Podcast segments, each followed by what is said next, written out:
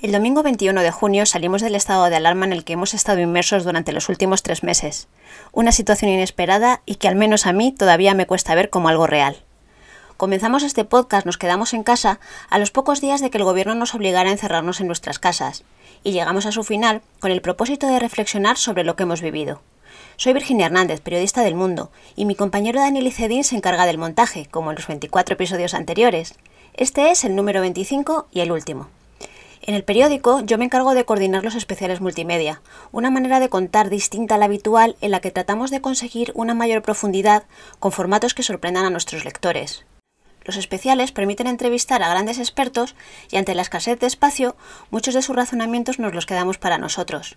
No va a ser esta vez. En esta ocasión compartimos. El último especial que hemos publicado y que puedes ver en la web del mundo ha sido Bienvenidos a un nuevo mundo, hemos analizado desde diferentes perspectivas la nueva situación de incertidumbre a la que nos enfrentamos después del coronavirus.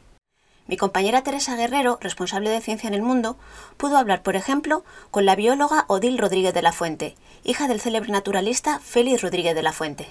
Yo tengo una visión positiva, ¿no? Y yo creo que esta parada, esta pausa que hemos hecho, eh, va a ser positiva en el sentido de que muchas veces la inercia es lo que evita eh, el cambio y el cambio eh, agradece paradas reflexivas, eh, incluso el tocar fondo.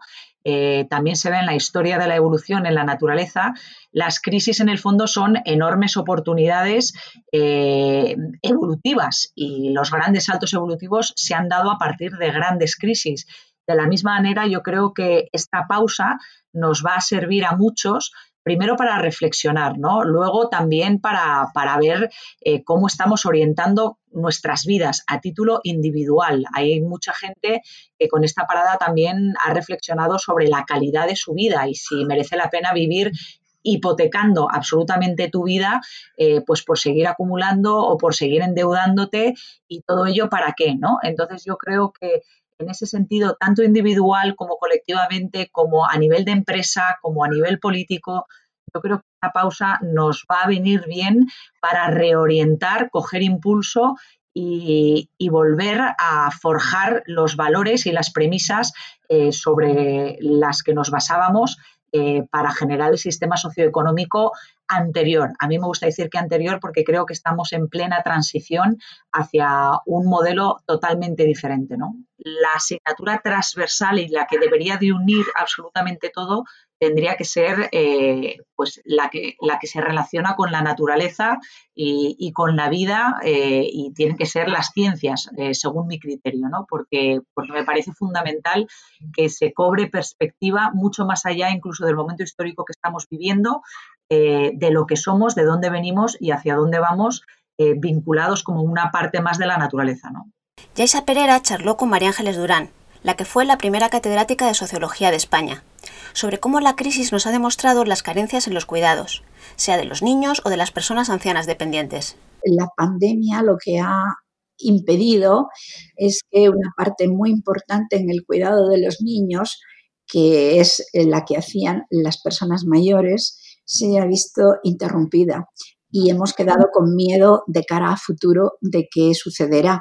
Lo que ha habido más llamativo es el problema en las residencias el, modelo residencial para las personas que están internas en, fuera de los hogares se ha demostrado mm, que era muy frágil de cara a la, a la, epidemia. Es una oportunidad excepcional para hacernos más conscientes y para tomar medidas que, que contribuyan a que sea algo eh, distribuido entre todos. Ahora bien, eh, creo que cuando acabe la pandemia probablemente volveremos a la situación anterior y además eh, intentando recuperar el tiempo perdido y con, muchos menos recursos, mm, tanto públicos como privados, porque habrá que pagar eh, los daños que ha causado la pandemia. el, Estado habrá quedado mucho más endeudado, pero también las empresas y los hogares. De modo que por lo menos lo que se podía trasladar al mercado mm, va a resultar muy difícil. Al revés, me temo que vaya a haber un retroceso. Con el filósofo político Daniel Inerarity pude hablar yo. Y entre muchas cosas me contó que solo puede aprender quien desea hacerlo, de las crisis también. Y las crisis son momentos en los que una sociedad puede encontrar salidas muy positivas, pero también momentos en los que se cometen eh, graves errores. Y en, el supuesto de que efectivamente aceptemos la idea de que las crisis nos dan lecciones, las lecciones eh, requieren enfrente eh, personas dispuestas a aprender. Y además, cuando se trata de aprender, eh, se ponen en juego dos facultades humanas que son muy imprevisibles, que son la inteligencia y la, y la voluntad, la libre voluntad. Y hay gente que no quiere aprender, hay gente que busca la confirmación. De hecho, la confirmación de lo que ya sabe. De hecho, muchos discursos que estoy oyendo de que hay que aprender de la crisis determinadas cosas, sospechosamente eh, señalan cosas que algunos ya sabían antes de la crisis. Es decir, y además que son apuestas. El físico Juan Ignacio Cirac, uno de los responsables del Instituto Max Planck de Alemania, lo que sería el CSIC en España, señala otra tarea pendiente a Teresa Guerrero. Bueno, yo creo que, la sociedad se está dando cuenta en España de la importancia que tienen los científicos. Lo ven pues, porque hay científicos que aparecen en los medios de comunicación, ¿no? que, saben más del tema que la persona normal y dan las indicaciones, pues qué es lo que hay que hacer, qué es lo que va a pasar, las predicciones, todo lo demás. Y, bueno, eh, pues eh, va a ver la importancia que tiene la, ciencia. También yo creo que se van a aprender varias cosas durante esta pandemia. En primer lugar, la importancia que estar preparados que tiene el estar preparado científicamente.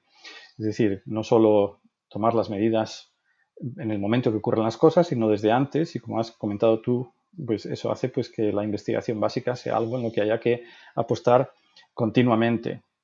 En segundo lugar, se va a aprender también que mm, tiene que haber un contacto más estrecho, tal vez, entre la sociedad, la política y, y los científicos. ¿no? Aquí en Alemania, y que es el ejemplo más cercano que tengo, existían ya grupos de asesoramiento de los, de los políticos desde hace mucho tiempo para casos de pandemia, para casos, para nuevas tecnologías que vaya saliendo de inteligencia artificial y hay un contacto muy estrecho entre sociedades científicas, academias de ciencias, científicos en general y, como digo, pues es una relación muy estrecha. En España yo no lo conozco tanto, pero creo que no es tan estrecha como aquí. Así que es la segunda cosa que podemos aprender, que es bueno estar preparado y estar pues cerca, tener a los científicos eh, cerca también. Y en tercer lugar, también una cosa importante creo que se va a aprender es que los, científicos eh, eh, no tenemos la verdad. Es decir, uno ha podido ver durante estos días pues, que había científicos que tenían distintas opiniones ¿no? y que hay que confrontarlas, hay que discutirlas y basadas pues, en esas discusiones hay que tomar decisiones. Es decir, que los científicos, la ciencia es, es muy buena para tener información, pero tal vez no es lo mejor para tomar decisiones, ¿no? porque puede haber eh, puntos de vista distintos también en la ciencia, sobre todo cuando hablamos de temas menos tecnológicos, ¿no? como en este caso que es la, mm, biología o la epidemiología y todos estos temas de aquí. Nuria Oliver, experta en inteligencia artificial, me comentó la necesidad de trabajo en equipo para hacer frente a estas situaciones tan complicadas. Un reto eh, como es esta pandemia global, obviamente requiere eh, pensamiento multidisciplinar y requiere soluciones multidisciplinares. Eh, la realidad es compleja y es multidisciplinar y, por ello para poder abordar un problema pues tenemos que tener estos acercamientos diferentes, ¿no? desde diferentes perspectivas. Y bueno, la crisis continúa eh, hasta que no haya una vacuna, pues la expectativa es que el virus siga presente en la sociedad eh, no sabemos si se debilitará o no, como ha sucedido con otros virus, pero bueno, en principio seguirá, ¿no? Entonces yo creo que, eh, que, que, quizás otra lección aprendida es un poco la resiliencia, ¿no? Porque esto no es una no es un, fin de semana muy duro, es, es, es, eh, un periodo muy largo de tiempo muy duro, ¿no? Y mientras tanto, cuidado con lo que nos llega. Esto es lo que le decía la psicóloga experimental Elena Matute a mi compañera de salud, Cristina García Lucio tema de las, noticias falsas, la desinformación, es tremendo, sí, porque además, sí, cada uno nos creemos cosas diferentes.